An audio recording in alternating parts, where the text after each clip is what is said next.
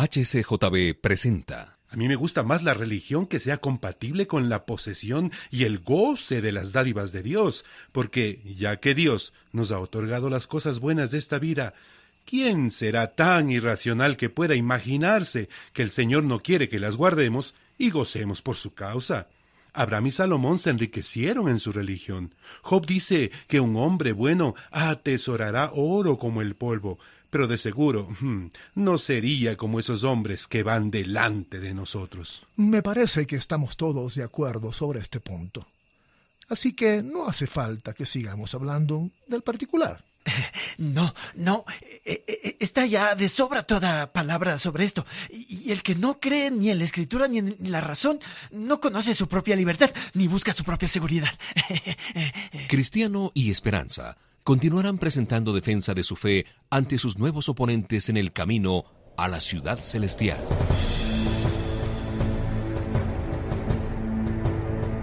El peregrino.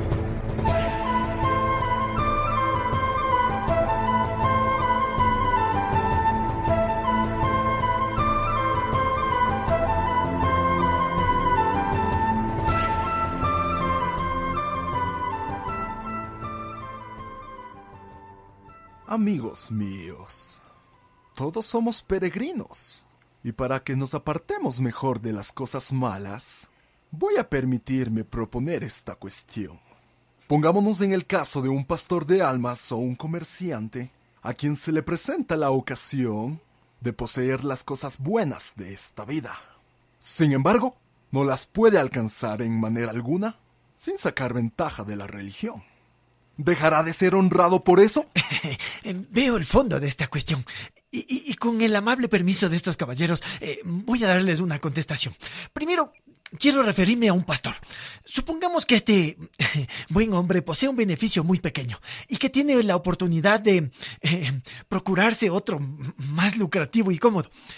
Para ello, solo tiene que predicar con más celo y complacer a los demás, aunque, aunque, aunque tenga que alterar alguno de sus principios. No creo que, que por eso eh, vaya a dejar de ser un hombre honrado. No existe contradicción alguna, puesto que es la providencia la que le da esa oportunidad.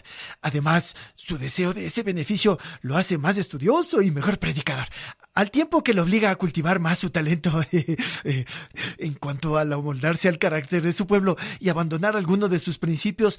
Eh, esto supone que tiene un espíritu lleno de abnegación, un proceder dulce y atractivo, y por lo mismo está más apto para el ministerio pastoral. Eh, en cuanto a la segunda parte de la cuestión, o sea, el negociante.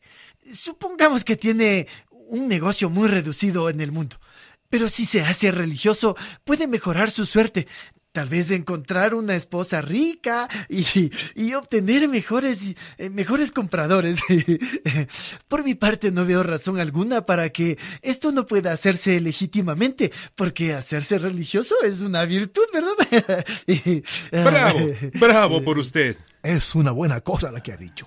Mmm, y ventajosa. Vengan, vengan. Vamos a alcanzar a Cristiano y a Esperanza y sorprenderlos con esta cuestión. ¿No se atrevieron a oponerse a mi criterio? Pero no debe ser usted quien proponga la cuestión, señor interés privado. Démosle esa oportunidad a nuestro buen amigo apego al mundo.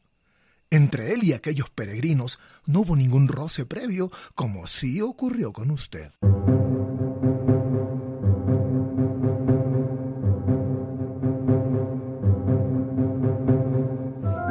No yo. Hasta un niño en religión podría contestar semejante cuestionamiento. Porque si es incorrecto seguir a Cristo por los panes, como se ve en Juan 6:26, más detestable todavía es aprovecharse de Cristo y de la religión para conseguir y gozar las cosas del mundo.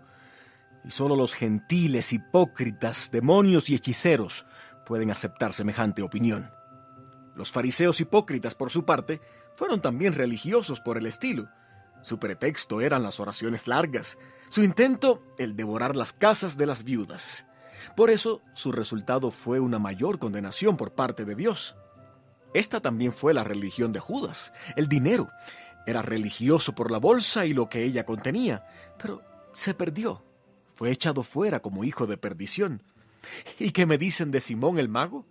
quería tener el Espíritu Santo para ganar dinero por ese medio, pero recibió de la boca de Pedro la sentencia que merecía.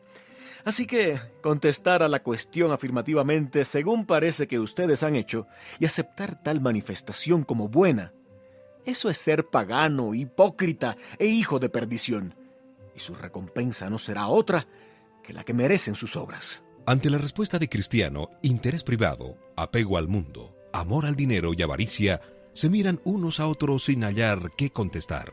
Apruebo tu contestación, amigo Cristiano. Si estos hombres no pueden sostenerse ante la sentencia de un hombre, ¿qué les pasará cuando se presenten ante el tribunal de Dios? Y si un vaso de barro como yo los hace callar, ¿qué harán cuando sean sorprendidos por las llamas de un fuego devorador?